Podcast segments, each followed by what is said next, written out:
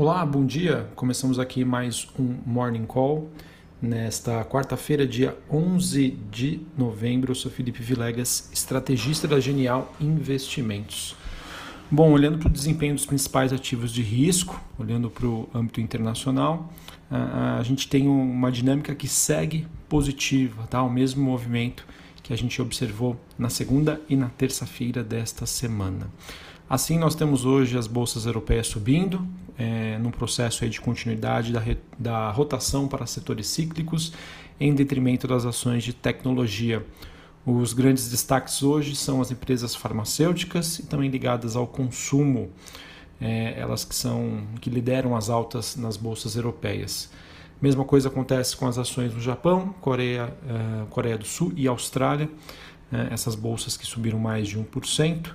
É, e esse movimento não é o que acontece nas ações de tecnologia chinesas. É, e essas ações tiveram uma queda aí bastante acentuada depois de notícias sobre uma repressão de Pequim em relação ao setor de internet e também de fintechs. Uh, em relação aos futuros da Nasdaq nos Estados Unidos, por enquanto a gente tem um desempenho mais positivo. Uh, acredito eu que o mercado vai fazer as suas ponderações, vai fazer as suas correções é, em vista de uma queda bastante acentuada que aconteceu nos últimos dias. Moedas de países emergentes apontam aí para um desempenho levemente positivo ante o dólar. E sobre as commodities, a gente tem o petróleo WTI tendo a, terceira alta consecutiva.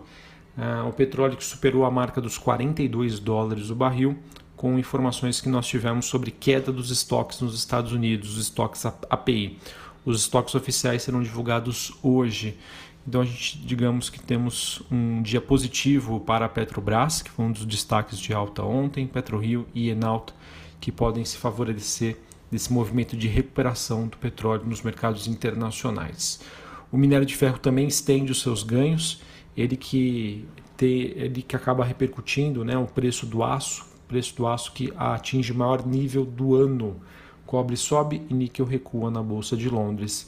É, então vejo que por enquanto temos um cenário mais favorável e construtivo para empresas ligadas às commodities. Tá? Vamos acompanhar como isso pode é, impactar aqui a nossa bolsa brasileira, mas tem outros detalhes que eu queria comentar com vocês mais à frente. É, enfim, então a gente hoje tem é, mais um dia em que segue a, a rotação entre setores, né? A gente teve isso ficou bastante evidente ontem, com o mercado aí, principalmente nos Estados Unidos, se concentrando uh, mais nessa rotação setorial do que propriamente no direcional dos índices. Tá? Então vamos ver até quando isso vai durar, é, mas por enquanto parece ser uma tendência aí que veio para ficar. E claro, né, o mercado deve fazer as suas ponderações aos poucos. É, no tocante aí da, da pandemia, a questão da Covid-19, por enquanto, as informações que nós temos é que os lockdowns na Europa começaram a mostrar os seus efeitos. E assim, é, a gente começa a observar que existe né, maneiras de controlar aí o ciclo de infecção de forma relativamente rápida. Enquanto isso, nos Estados Unidos, é, que não apresentam aí as quarentenas até o momento, o ciclo de infecção ainda se mostra bastante desafiador. É, nos Estados Unidos, né, o número de, de hospitalizados continua crescendo bastante. É, então, uh, mostra aí que mais cedo ou mais tarde isso pode causar preocupações no mercado. Bom, por que, que eu falei que sobre a questão das commodities, que isso poderia ser positivo para o Brasil, mas a gente deve fazer algumas ponderações, tá? E, inclusive vai ser bastante importante para a gente mensurar o quanto de otimismo estava no mercado nos últimos dias frente a todos os desafios políticos que nós temos à frente. O que acontece, pessoal? Aqui no Brasil, infelizmente, a gente teve um episódio não muito bom nessa terça-feira, é, com ruídos políticos e comentários que não repercutiram bem uh, esses comentários que foram feitos pelo presidente Jair Bolsonaro. Tá?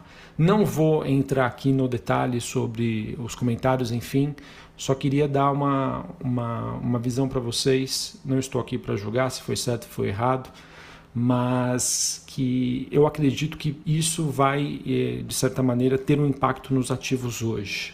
Tá? É, acredito que o mercado ele não deve dar mais aí o benefício da dúvida, né? um mercado que, na ausência de reformas, é, vão fazer com que os ativos locais é, acabem tendo um desempenho aquém do que a gente observou, o que poderia observar nos mercados lá fora. Tá? Então, é, não tem jeito. Ruídos, polêmicas não são bem-vindos. Tá? Acho que a gente precisa focar nos nossos problemas em relação à parte econômica, trajetória fiscal, é isso que realmente importa. Tá? Então, enfim, não, novamente, não, não quero tomar aqui a, a questão partidária, é, esse não é o foco aqui do, do, do, nosso, do nosso Morning Call, mas eu não posso deixar de dizer para vocês que é, os comentários não pegaram bem. E isso, sem sombra de dúvida, é um fator que a gente deve monitorar hoje no mercado em relação à, repercussão desse, desse posicionamento. Bom, sobre o noticiário corporativo, vamos continuar aqui com a temporada de balanços. Uh, nós tivemos a Braskem, ela que divulgou vendas líquidas que superaram as expectativas do mercado com um crescimento de 20%. É, porém, a companhia acabou tendo um prejuízo de 1,41 milhões de reais e isso acabou acontecendo em decorrência da provisão referente ao acidente geológico de Alagoas e também do impacto da variação cambial. Margem EBITDA da companhia foi de 24%, ou seja, coeficiente lá foi, e o EBITDA recorrente, né, ou seja, potencial de geração de caixa, teve um crescimento bastante significativo. Tá? Então acredito que tenha, foi um resultado positivo aí para a Braskem. Ah, por enquanto aqui olhando os números, mostraram um forte crescimento.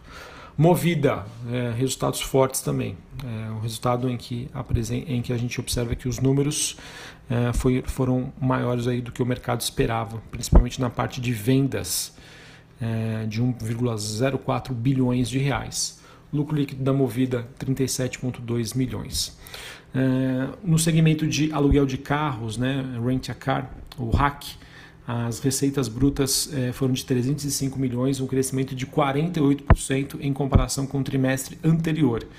E a receita líquida de seminovos expandiu 10% agora no terceiro TRI.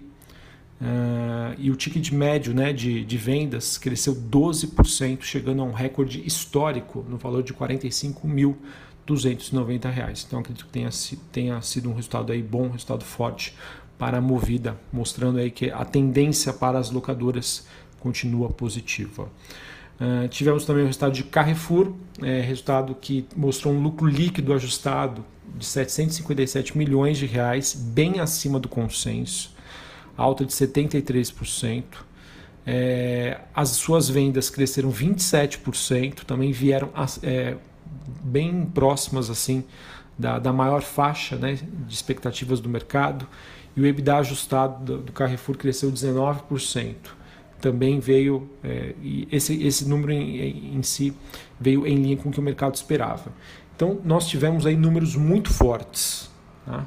Porém, eu vi um comentário aqui é, sobre a questão da divisão de financiamento do Carrefour. Ela que registrou um crescimento de 16% no seu faturamento. É, o uso do cartão do Atacadão teve um crescimento de 12% e a carteira de crédito total do Carrefour cresceu 20% por conta dessa aceleração dos cartões né, do Atacadão no Carrefour, isso fez com que é, o Carrefour precisasse gerar provisionamentos adicionais, de até é, foi uma alta de 48% nesses provisionamentos, provisão com devedores duvidosos. É, então isso acaba gerando um ponto negativo para o balanço. O mercado ele tem sido, ele tem penalizado bastante essa dúvida em relação a se esse maior, esse maior financiamento que está sendo feito pelas empresas, né, em relação aos seus consumidores, aos seus clientes. É, isso lá na frente vai ser pago, tá bom? Então, apesar dos números fortes, é, se o mercado se apegar a essa questão do aumento do provisionamento pode ter uma repercussão negativa e é algo que a gente deve monitorar.